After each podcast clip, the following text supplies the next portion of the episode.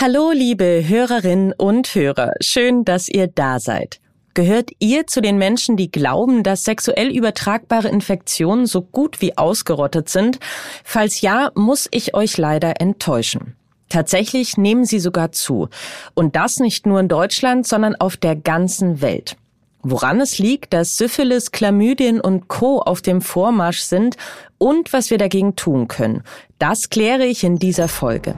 In unserer Rubrik widme ich mich außerdem der Frage, wie wir es schaffen, weniger zu grübeln. Mein Name ist Elisabeth Kraft und ich bin Wissenschaftsredakteurin bei Welt. Aha. Zehn Minuten Alltagswissen. Ein Podcast von Welt. Sex ist für die meisten Menschen kein Tabuthema mehr. Sexuell übertragbare Infektionen dagegen schon. Das ist auch deshalb ein Problem, weil es die Aufklärungsarbeit behindert. Wer sich schämt, weil sie oder er eine sexuell übertragbare Infektion hat, geht womöglich erst gar nicht zum Arzt. Fakt ist, die Zahl der meldepflichtigen sexuell übertragbaren Infektionen wie Syphilis und HIV sind in den vergangenen Jahren gestiegen. Während 2010 hierzulande noch 70.000 HIV-Infektionen gemeldet wurden, waren es 2018 bereits 87.900. Das belegen Zahlen des Robert Koch Instituts. Syphilis-Fälle hätten sich demnach seit 2010 sogar verdoppelt. Aber auch mit anderen sexuell übertragbaren Infektionen wie etwa Chlamydien stecken sich immer mehr Menschen an woran das liegt, wie sich die häufigsten Infektionen bemerkbar machen und wie wir uns vor einer Ansteckung schützen können. Das möchte ich von Norbert Brockmeier wissen. Er ist Facharzt für Haut- und Geschlechtskrankheiten. Für seinen unermüdlichen Kampf gegen HIV und AIDS wurde ihm unter anderem das Bundesverdienstkreuz erster Klasse verliehen. Herr Brockmeier, welche sind denn die häufigsten sexuell übertragbaren Infektionen? Die häufigsten STI, also sexuell übertragbaren Infektionen, sind äh, Chlamydien, äh, die Gonokokken, also Gonorrhoe oder Tripper äh, und die Syphilis. Und dann kommen HIV, Hepatitis B und C. Also wir haben eine ganze Reihe von STIs, die Bedeutung haben für die Menschen und für die Gesundheit. Was sind denn die Gründe für den Anstieg der meldepflichtigen Infektionen? Das eine ist, ähm, dass wir gerade auch durch die, neuen technischen Möglichkeiten, das begann so Anfang 2000 mit der Möglichkeit der Nutzung von Chatrooms und dann halt die ganzen Möglichkeiten, äh, Kontakte anzubahnen über elektronische Medien. Das heißt, die Möglichkeit der Vielzahl von sexuellen Kontakten hat sich deutlich erhöht und damit natürlich auch die Chance, da man ja mit unterschiedlichen Partnern Sex hat oder Partnerinnen also, äh, sexuell übertragbare Infektionen zu bekommen oder auch weiterzugeben. Ein weiterer Punkt ist sicherlich auch, dass HIV nicht mehr so im Bewusstsein ist, wie es mal war und dadurch auch so eine Angstfreiheit, ja einerseits positiv ist. Sex soll ja angstfrei sein, aber die dazu dann auch in einigen Bereichen dann zu einer etwas äh, zu liberalen Art des Sex geführt hat und damit dann auch die sexuell übertragbaren Infektionen zugenommen haben. Die Präexpositionsprophylaxe, die, also die, der Schutz durch eine medikamentöse Behandlung vor HIV, hat sicherlich zu Beginn auch zu mehr sexuell übertragbaren Infektionen äh, geführt, weil der Sinn war ja, kein Kondom mehr zu benutzen.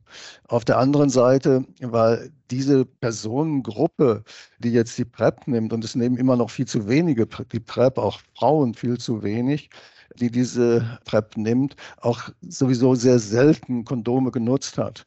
Also von daher ist diese Spanne, die jetzt noch weniger Kondome nehmen, gar nicht so groß. Aber es hat sicherlich eine Bedeutung gehabt, aber wir haben damit die Möglichkeit, was wieder ein sehr positiver Effekt ist, mit Menschen medizinisch Kontakt zu haben und zu beraten und zu therapieren, die wir früher so nicht hätten beraten können. Also durch die PrEP kommen die Menschen in die Beratungssituation und damit auch werden wir es erreichen. Das ist an einigen Stellen schon sichtbar, dass es durch die PrEP eher zu einer Verringerung von sexuell übertragbaren Infektionen kommt.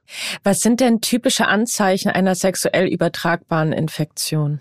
Zum einen beim Mann Schmerzen in der, im Harnleiter, also in der Uretra, Ausfluss und äh, bei der Gonorrhoe, also beim Tripper, so dieser ganz typische äh, Bonjour-Tropfen, also ein alter Tropfen, der am Morgen wenn man aufsteht, dann durch die Schwerkraft aus der Harnröhre tritt und man dann diesen Eitertropfen sieht als ganz wesentliches Hinweis für eine Gonorrhoe. Nur man muss sagen, dass maximal 50 Prozent der Infizierten eine solche Entzündung haben, die dann mit einem solchen Symptom äh, einhergeht. Bei Frauen ist es häufig Brennen, vaginal, unangenehmer Geruch, also der Scheidengeruch verändert sich, Ausfluss aus der Scheide, äh, die Sekretion aus der Scheide verändert sich auch farblich. Aber der große Punkt dabei ist, dass die meisten STI, gerade auch Chlamydien und Gonorrhoe, je nach Lokalisation auch äh, zu 70, 80 Prozent gar keine Symptome machen. Das heißt, die Symptome sind quasi schon das Zeichen, aha, jetzt hat eine so kräftige, erhebliche Entzündung stattgefunden, dass die Veränderungen so groß sind, dass sie zu Symptomen führen. Aber in der Vielzahl der Fälle gibt es keine Symptome. Und bei der Syphilis kommt zu 50 Prozent an der Eintrittsstelle des Erregers, also am Glied, am Mund, äh, bei der Frau, äh, an den Vaginallippen, in der Scheide oder und so weiter, kann es zu kleinen, zu einem kleinen Ulkus kommen, teilweise auch zu mehreren kleinen, also Geschwüren, Ulzera kommen. Und das ist der, das erste Symptom. Und dann in der fortschreitenden Syphilis-Infektion das Geschwür verheilt von selbst wieder. Deshalb glauben viele Leute, ist ja gar nicht so schlimm, ist ja wieder weg. Und dann kommt es zu Hautausschlägen, die immer wieder auftreten und immer seltener auftreten und immer schwächer werden. Jetzt haben Sie ja auch schon so ein bisschen angeschnitten, was passiert, wenn ich äh, Syphilis, Chlamydien oder Hepatitis B nicht behandle. Wie kann es denn weitergehen jetzt, also über zwei Jahre hinaus? Welche Folgen kann das haben? Gerade wenn wir die Syphilis betrachten, wenn sie sehr lange unbehandelt verläuft, kann sie ausgeprägte Nervenschäden machen. Ähm, sie kann also mit Verlust äh, der Sensibilität, teilweise geht es sogar so weit, dass motorische Einschränkungen erfolgen, also die Leute dann an bestimmten Stellen sich nicht mehr so gut bewegen können, die Muskeln einsetzen können. Äh, sie kann auch ähm, im Gehirn zu ausgeprägten Veränderungen kommen. Sie kann an den Gefäßen Veränderungen machen, gerade auch an den Herzgefäßen zu Veränderungen kommen, sogenannte Aneurysma auftreten können. Äh, also die Syphilis ist eine, wie die anderen eigentlich auch, eine systemische Erkrankung, die bei langem Verlauf dann auch zu ausgeprägten systemischen Symptomen und Erkrankungen führt. Bei der Chlamydien ist so das vordringlichste, dass sie gerade bei der Frau durch eine aufsteigende Infektion, also sie ist erst vaginal lokalisiert und sie äh, steigt dann auf durch die Gebärmutter in die Eileiter, macht in der Eileiter Entzündungen und diese Entzündungen führen dann dazu, äh, dass äh, die Frauen keine Kinder mehr bekommen können, aber auch Tumoren sich bilden können. Also wenn diese Erkrankungen lange laufen, über Jahre, dann kann es zu massiven Erkrankungen kommen. Wenn ich jetzt den Verdacht habe, wo kann ich mich denn testen lassen und vor allem kostet das Geld? wenn ich Symptome habe, also ich sage, ich habe Juckreiz oder ich hatte ein Geschwür oder äh, meine der Ausfluss meiner Scheide äh, riecht sehr unangenehm, dann kostet das auf alle Fälle nichts. Dann ist es ja eine Pflicht, die Diagnose zu finden. Und was jetzt als nächstes Jahr auch verstärkt auf dem Markt sein wird, sind sogenannte nicht nur Selbsttests, also dass ich mir einen Test in der Apotheke kaufe, sondern ich kann mir dann auch Sets kaufen, wo ich dann das äh, Materialabstriche zum Beispiel selber abnehmen kann und dann zu einem Labor schicken und ich dann dadurch dann durch Anbindung von Ärzten dann beraten werde und äh, diese Selbstabnahmetests sind in der Regel sehr kostengünstig.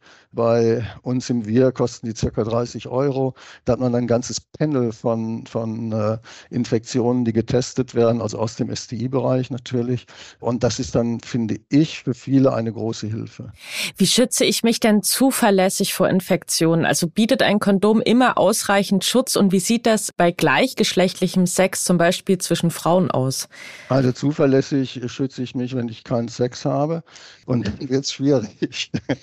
also, ein Kondom äh, schützt bei vor HIV zu einem relativ hohen Prozentsatz, wenn man es immer und richtig anwendet. Dazu gehört auch, dass der Mann wissen muss, äh, dass er das, die richtige Größe des Kondoms nimmt. Das ist auch häufig ein Fehler, dass dann meinen, je größer, umso besser. Bei anderen STIs, insbesondere auch bei den bakteriellen äh, STIs, über die wir gerade gesprochen haben, da ist der Schutz äh, vielleicht zwischen 50, 60 Prozent. Das Thema Schmierinfektion ist sowieso ein großes, weil gerade auch äh, Chlamydien können durch Schmierinfektion, also man hat sie an, an den Fingern äh, Chlamydien und kann sie dann weitertragen. Das ist ein großes Thema und insbesondere auch, wie gesagt, bei humanen Papillomviren, äh, dass die Viren dann vom Genitalbereich auf einmal im Mund landen. Und das ist sicherlich auch der Grund, weil, warum wir jetzt zunehmend auch in Deutschland zu 50, 60 Prozent die Kehlkopfkarzinome durch HPV ausgelöst sind. Was man auch immer bedenken sollte und so als zusätzlicher Schutz äh, für die Frau, das ist ja auch es Frauenkondom in Anführungsstrichen gibt, also die Femidome. Lecktücher sind ebenfalls wenig bekannt, also wenn man Oralverkehr hat, äh, dass man dann ein Lecktuch benutzen kann. Aber das sind alles solche Maßnahmen, die sehr wenig bekannt sind. Was ähm, einen großen Schutz bietet, äh, das ist die Präexpositionsprophylaxe äh, vor HIV. Da sind wir bei einem Schutzfaktor, der gegen 99 Prozent oder über 99 Prozent sogar liegt. Aber da bin ich natürlich nur gegen HIV geschützt. Das war Norbert Brockmeier. Vielen Dank für Ihre Expertise. Es hat mich gefreut. Herzlichen Dank. Und bevor ich jetzt zur Rubrik übergehe, habe ich noch einen Podcast-Tipp für euch. Meine Kollegin und Wissenschaftsredakteurin Clara Ott ist außerdem Host des Podcasts Peinlich gibt's nicht. Darin spricht sie mit Experten, Ärzten und Psychologen über Fragen, die viele nicht zu fragen wagen. Zum Beispiel über Zwänge, über Po-Hygiene und Schmerzen beim Sex. Hört doch mal rein. Ich verlinke euch Claras Podcast natürlich in den Show Notes. Stimmt das wirklich? Mythos oder Wahrheit? Ich oute mich hier gleich mal zu Beginn. Wenn Grübeln eine Sportart wäre, dann wäre ich Leistungssportlerin. Ich bin so richtig gut darin, Erlebtes zu zerdenken oder mich in Gedankenspiralen über bevorstehende Ereignisse oder Gespräche zu verlieren. Und ich bin mir fast sicher, einigen von euch geht das genauso. Deshalb möchte ich heute herausfinden, wie wir es gemeinsam schaffen, weniger zu grübeln. Laut einer Studie, die von Forschenden der kanadischen Queen's University veröffentlicht wurde, haben wir pro Tag rund 6200 Gedanken. Dass wir uns so viele Gedanken machen, ist erstmal normal. Schwierig wird es, wenn wir obsessiv über Ängste und Sorgen nachdenken. Anzeichen dafür könnten zum Beispiel Folgendes sein. Dass du vergangene Situationen immer wieder durchspielst. Dass du stundenlang über zukünftiges und Katastrophenszenarien spekulierst. Oder du Handlungen und Aussagen anderer interpretierst, statt sie so zu nehmen, wie sie sind. Dass das negative Auswirkungen auf unseren Körper und unsere Psyche haben kann, belegen zahlreiche Studien. So begünstigt Grübeln Schlaflosigkeit, Verspannung und Kopfschmerzen. Und kann im schlimmsten Fall zu Angstzuständen und Depressionen führen.